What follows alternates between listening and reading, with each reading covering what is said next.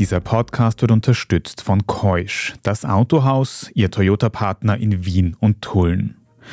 Ich bin Tobias Holub. Das ist Thema des Tages, der Nachrichtenpodcast vom Standard.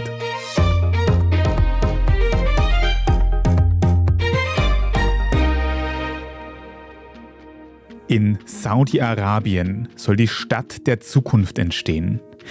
The Line soll sie heißen. 170 Kilometer lang, nur 200 Meter breit, mitten durch die Wüste. Komfortabel, KI-gesteuert und klimaneutral, so das Versprechen. Doch dieses Utopia wird mit Blut bezahlt. Von jenen Menschen, die sich diesen Luxus nicht leisten können. Und von den Kritikern von The Line. Und wer dann in dieser Smart City lebt, die oder der kann von den autoritären Machthabern in Riyadh auf Schritt und Tritt überwacht werden. Wir sprechen heute über ein Bauprojekt, so futuristisch und umstritten wie nur wenige zuvor.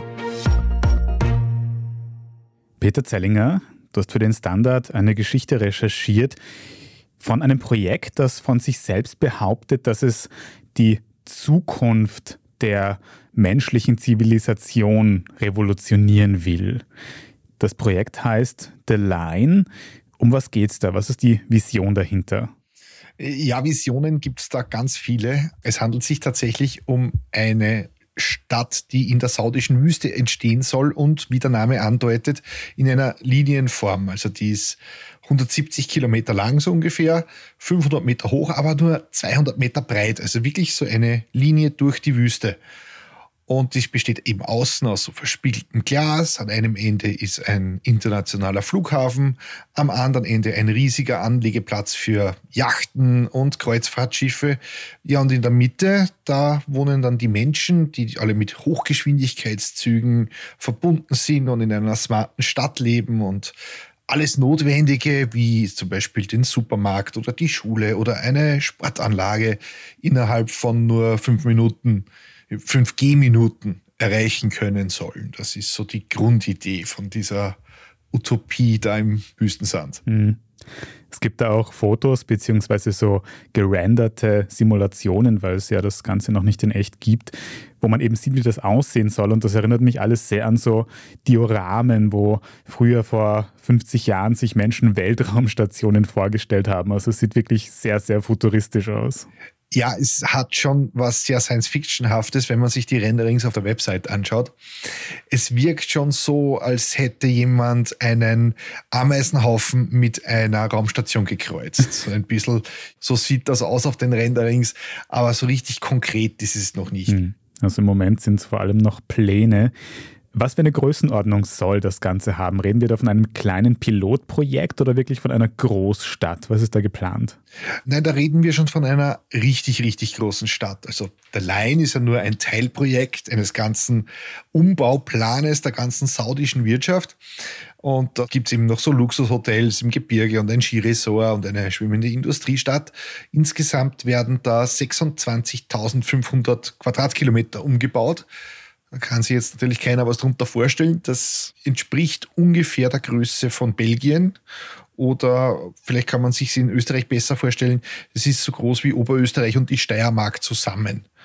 Und am Ende, also 2045, wenn das Ding fertig ist, sollen dort etwa 9 Millionen Menschen leben und arbeiten können. Das heißt, da könnte man fast die komplette Bevölkerung von Österreich reinsetzen.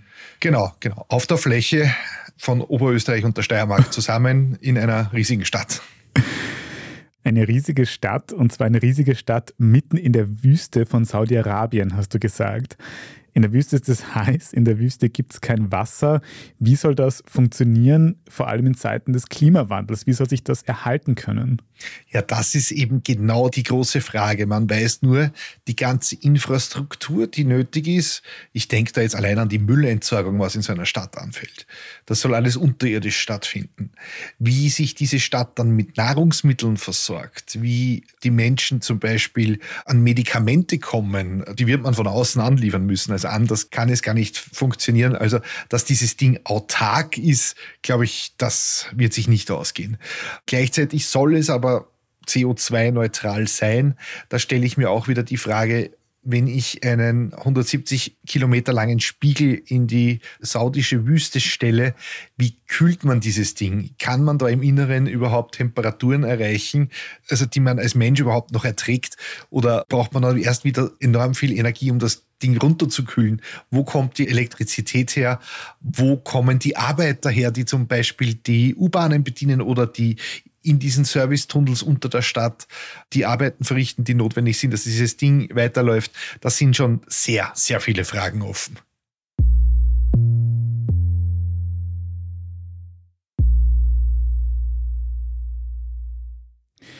Was ich mich auch gefragt habe, du hast gesagt, das ist sehr länglich. Also das ist wirklich so ein Streifen, der dann durch die Wüste geht, der dann eben verglast ist und immer eine hochmoderne Stadt. Warum denn ein Streifen? Warum The Line? Warum will ich eine längliche Stadt haben? Ja, irgendwie hat sich das Schlagwort entwickelt des vertikalen Urbanismus. Also das ist, glaube ich, nur ein fetziger Ausdruck für eine Linie im Sand. Wir haben über Wochen jetzt schon mit Stadtplanerinnen und Stadtplanern und Fachleuten geredet und die sagen im Prinzip alle das Gleiche. Es macht halt auch keinen Sinn, eine Stadt in Form einer Linie zu bauen. Also, es hat ja einen Grund, warum historisch gewachsene Städte eher eine runde Form annehmen, eben wenn sie natürlich gewachsen sind. Aber da muss man dazu sagen, so blöd sind die Saudis natürlich nicht. Das wissen die ja auch. Und die haben sich jetzt einen Experten geholt und der heißt Giles Pendleton. Das ist ein Stadtplaner, der schon mehrere smarte Stadtteile entworfen hat. Also sein größtes Projekt ist etwa die Waterfall City in Südafrika. Die hat auch schon viele Preise gewonnen und das ist alles sicher gut durchdacht. Aber das ist halt eher vergleichbar, was der gemacht hat, bisher eher mit der Seestadt in Wien. Das ist ja auch ein tolles Projekt, aber von der Dimension her deutlich kleiner. Und wie er das dann in der Wüste auf einer Fläche von ganz Belgien umsetzen will, na, da sind wir sehr gespannt, wie sich das in der Praxis erweist. Ich habe da so ein bisschen meine Zweifel. Hm. Ein Detail, was mich interessiert, auf dieser Linie werden dann wahrscheinlich sowas wie Hochgeschwindigkeitszüge fahren, mit denen man vom einen Ende zum anderen schnell kommt, oder? Genau, genau. Ein Argument von diesem Pendleton ist ja, er braucht ja die Stadt nicht kreisförmig oder groß zu bauen, weil es gibt keine Autos. Man braucht keine achtspurigen Autobahnen. Man braucht nicht riesige Parkplatzflächen, die die meiste Zeit ohnehin leer sind oder eben vollgestellt sind und in breit tote Fläche sind. Das kann er sich alles sparen. Und deshalb kann man diese Stadt so derartig verdichten und das Ganze auch mit einem öffentlichen Verkehr, also mit einem Hochgeschwindigkeitszug, den ganzen öffentlichen Verkehr abwickeln. Da sind die Ansprüche auch sehr hoch. Also diese 170 Kilometer Länge, die soll man in 20 Minuten zurücklegen können. Das wäre dann etwa 500 kmh. Da sind jetzt die Stops noch nicht eingerechnet, die man braucht. Also ob das dann wirklich so funktioniert, wir sind da sehr gespannt. Ich glaube, da sind gerade noch viele Menschen gespannt auf die praktische Umsetzung. Aber wenn das Ganze dann mal steht, hast du gesagt, dann soll das sehr luxuriös sein. Du hast gesprochen von verglasten Wolkenkratzern, von Yachthäfen, von Kreuzfahrtschiffen. Es klingt jetzt nicht gerade so, als würde es da Sozialwohnungen geben für Menschen mit weniger Einkommen. Und gleichzeitig hast du gesagt, das Servicepersonal, das das alles am Laufen hält, soll irgendwie im Untergrund arbeiten. Das klingt ja alles nach knallharter Segregation. Oben leben die reichen Menschen, die diese futuristische Stadt genießen und im Untergrund die Arbeiterinnen und Arbeiter, die man nicht mal sehen muss? Also, wenn man sich die Pläne jetzt anschaut, dann liegst du mit der, der Vermutung schon ganz richtig. Also da kriegst du fix keine geförderte Wohnung oder so etwas. Das ist schon alles auch sehr auf eine wohlhabende Klientel abgestimmt. Und das wird dann noch klarer, wenn man sich die anderen Projekte von dieser Gesellschaft, die dahinter der Line steht, anschaut. Neom heißt das und die planen nebenbei noch so ein Luxusressort nach dem anderen. Da werden ganze Bergmassive umgebaut, da werden irgendwelche künstlichen Inseln aufgeschüttet für Badegäste. Da gibt es ein Skigebiet in Saudi-Arabien. Jetzt zum Schluss ist sogar noch die Idee aufgekommen, dass man einen ganzen Berg aushöhlt und dort Luxusressorts und Boutiquen einbaut. Und in diesem Berg drinnen. In diesem Berg, ja, da gibt es den Traum von der unterirdischen Gesellschaft, die dort leben soll. Ich kann es mir auch schwer vorstellen, aber das ist alles sehr auf ein, ja, auf ein sehr betuchtes und wohlhabendes Publikum ausgerichtet, wenn du mich fragst. Noch ein Detail, was man von The Line hört, ist, dass es eine der ersten von Grund auf smarten Städte der Welt werden soll. Wie ist das gemeint? Was bedeutet das praktisch? Naja, das kennen wir ja schon in Ansätzen, zum Beispiel aus China. Also ein Beispiel, ein KI-Modell lernt in China die Verkehrsströme und schaltet die Ampeln entsprechend. Gut, das gibt es jetzt bei der Line nicht, weil es keine Ampeln gibt. Aber zum Beispiel könnte die KI erkennen, dass wir zwei immer denselben Arbeitsweg haben, so wie viele, viele andere auch, und dann zum Beispiel mehr Züge bereitstellen oder die in einem höheren Takt fahren lassen. Oder mit Machine Learning, also die Maschine lernt dann irgendwann, dass zum Beispiel an einem Montag mehr Menschen ins Krankenhaus kommen und passt irgendwie die Schichten des Personals so an, dass mehr Ärztinnen und Ärzte oder Pflegepersonal da einfach Dienst hat. Das klingt alles natürlich nicht schlecht. Also das ist an sich ja nichts Schädliches. Das Problem ist, diese ganzen Konzepte gehen halt nur, wenn man freiwillig alle seine Daten hergibt. Und da gibt es so Schätzungen von einer Datenschutzorganisation, dass etwa so 90 Prozent des Lebens der Einwohner von der Line ausgewertet werden müssten, damit das so abläuft, wie sich das die Erbauer auch vorstellen. Hm. Das wäre dann schon sehr nahe an der Totalüberwachung. Also das heißt, dieses Stadtsystem muss immer genau wissen, wo ich bin, wo ich hingehe, was ich vorhabe, wie es mir geht, was ich arbeite. Genau. Genau, genau, genau. Du bist als Individuum vielleicht gar nicht so sehr interessant, aber das System muss immer wissen, wo sich die Massen aufhalten, wohin die Ströme gehen. Und so wird halt dann auch der Einzelne interessant. Und das ist dann halt für zum Beispiel Strafverfolgungsbehörden oder zum Beispiel für die saudische Polizei natürlich auch nicht ganz uninteressant.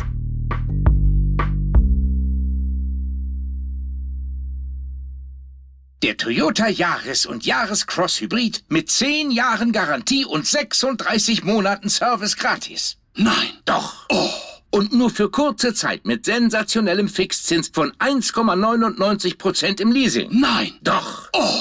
Toyota Yaris und Yaris Cross Hybrid. Jetzt Angebot sichern.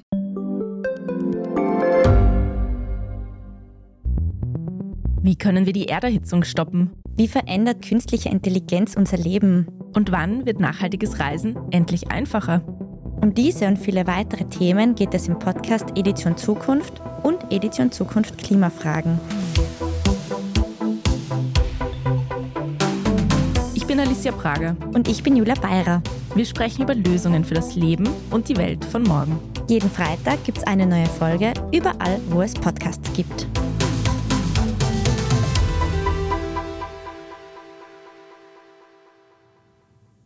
Peter, was wir jetzt noch gar nicht besprochen haben, das Ganze soll in Saudi-Arabien passieren. Wenn ich an das saudische Königshaus, das ist ja eine Monarchie, denke, dann kommt mir vor allem Erdölreichtum in den Sinn, aber jetzt nicht klimaneutrale Zukunftsvisionen. Warum machen denn die Saudis das überhaupt? Wie sind sie auf das Projekt gekommen? Ja, also mit dem Erdölreichtum, da liegst du gar nicht falsch. Die Saudis wissen natürlich selbst, dass die Petrodollars nicht mehr so ewig sprudeln werden, wie sie es heute tun. Und deshalb fangen sie schon jetzt an, ihr Land, also sie versuchen es zumindest, ihr Land wirtschaftlich anders auszurichten.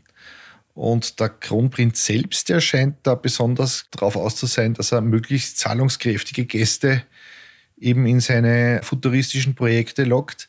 Und außerdem, ja, da soll, glaube ich, auch der Tourismus in Saudi-Arabien etabliert werden. Den gibt es ja bis dato de facto nicht, was ja auch aufgrund der rigorosen religiösen Gesetze und der innenpolitischen Lage ja auch ziemlich verständlich ist. Mhm.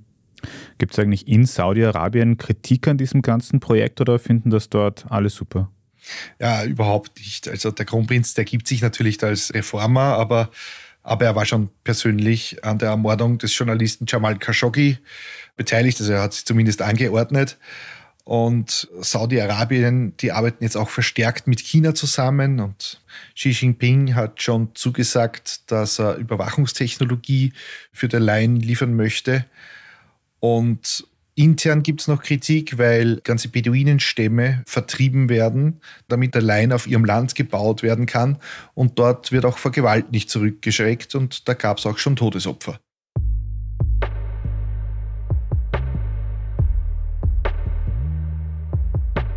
Die Dieser Fall von Jamal Khashoggi, dem Journalisten, der vom saudischen Regime ermordet wurde, ist ja damals um die Welt gegangen. Hat jetzt nicht direkt etwas mit der Line zu tun, aber man sieht schon, wie das saudische Regime mit KritikerInnen umgeht.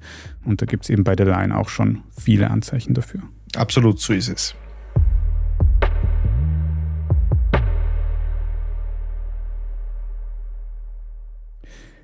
Peter, ganz viele von diesen Dingen, die du über The Line erzählst heute, erinnern mich eben an Science Fiction, an Fantasy, an so Vorstellungen von Städten und von einer Gesellschaft, die eben gar nicht so uninteressant ist.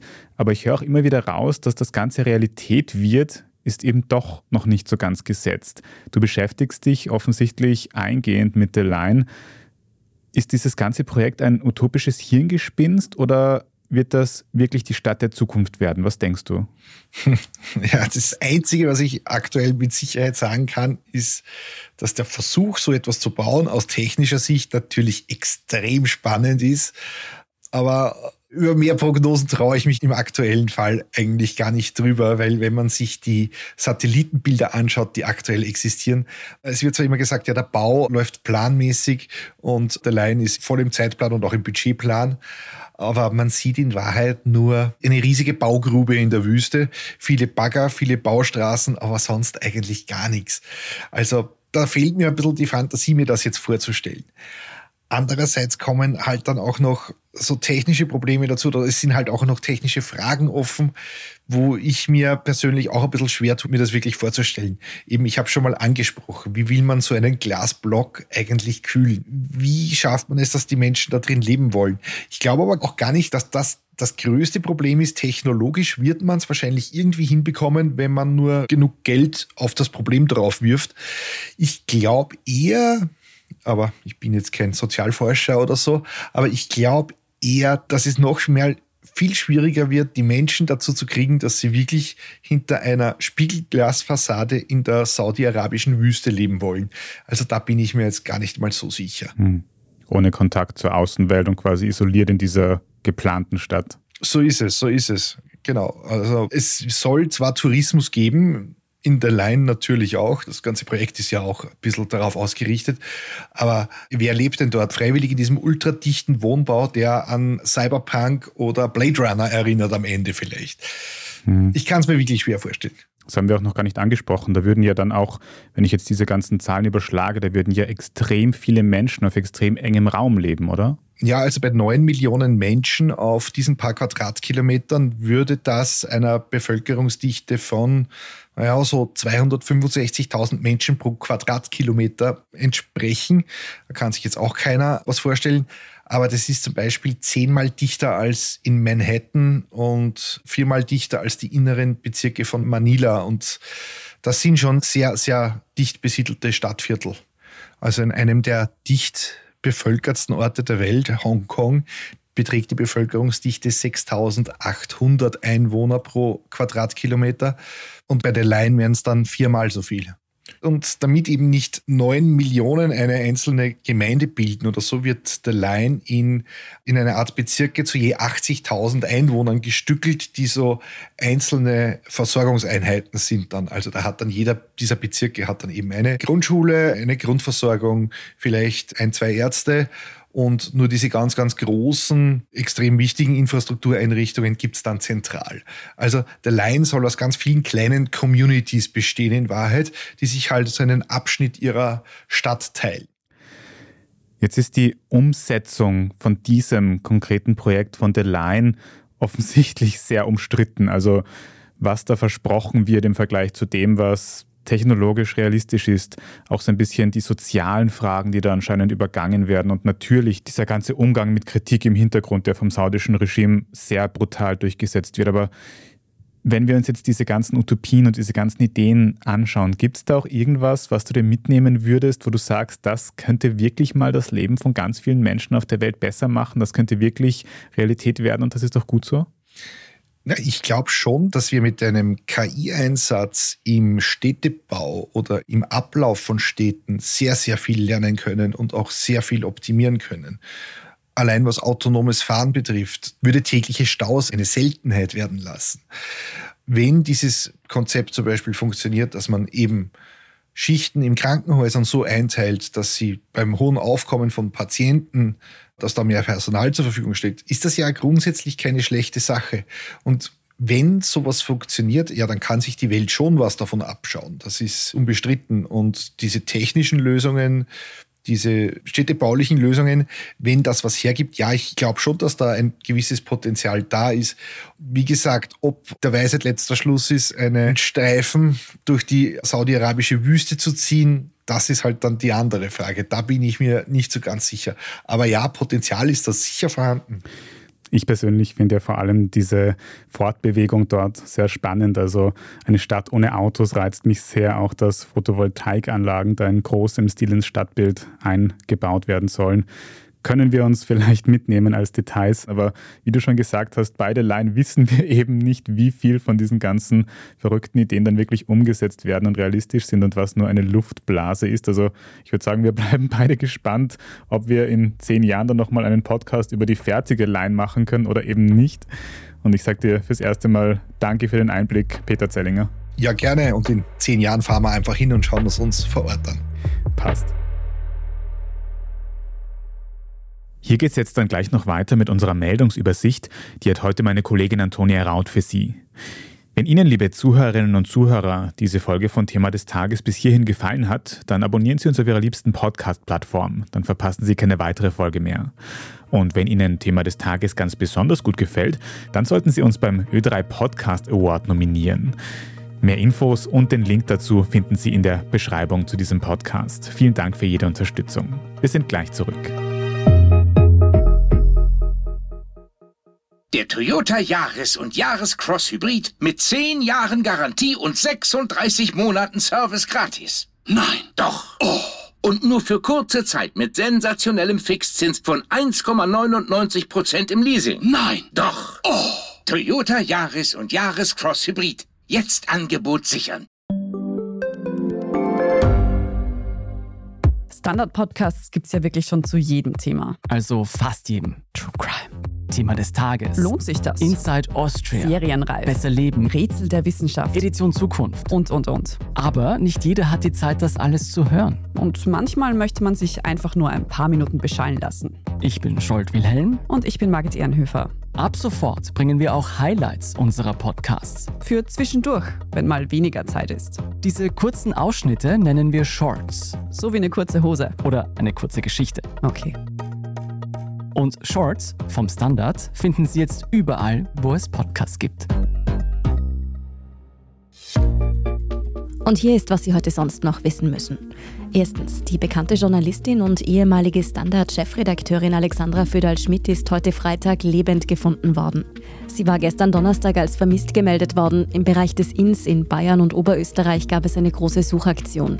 Davor hatte es Plagiatsvorwürfe gegen Föderl-Schmidt gegeben und es war bekannt geworden, dass sie sich von ihrer Position als stellvertretende Chefredakteurin der Süddeutschen Zeitung vorerst zurückzieht.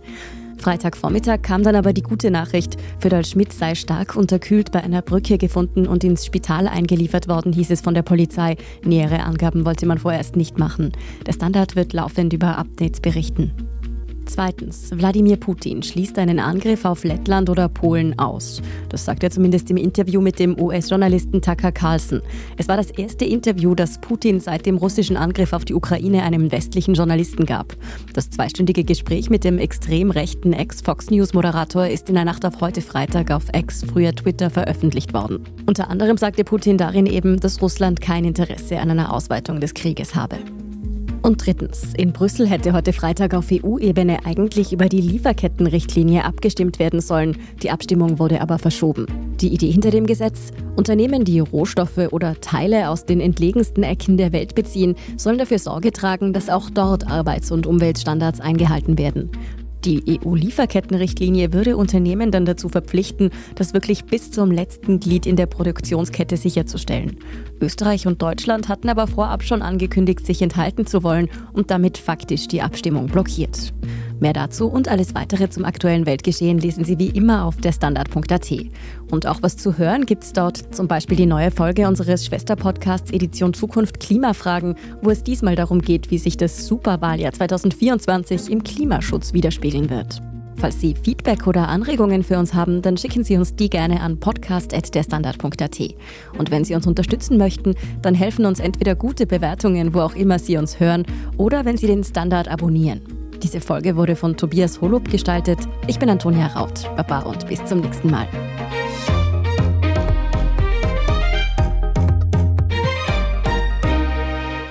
Der Toyota Yaris und Yaris Cross Hybrid mit 10 Jahren Garantie und 36 Monaten Service gratis. Nein, doch. Oh. Und nur für kurze Zeit mit sensationellem Fixzins von 1,99% im Leasing. Nein, doch. Oh. Toyota Yaris und Yaris Cross Hybrid. Jetzt Angebot sichern.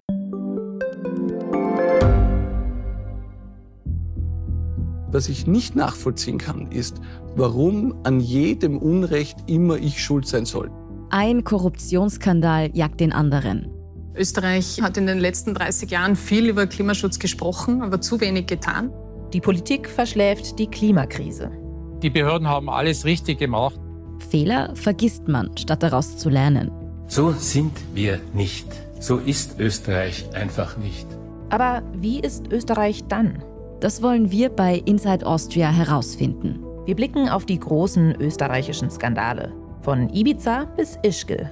Wir wollen wissen, wer dafür in der Politik die Verantwortung trägt. Und wir schauen genau hin, wo Österreich über seine Grenzen hinaus mitmischt. Vom Wirecard-Skandal bis zum Ukraine-Krieg. Das ist Inside Austria von Standard und Spiegel. Jeden Samstag eine neue Folge, überall, wo es Podcasts gibt.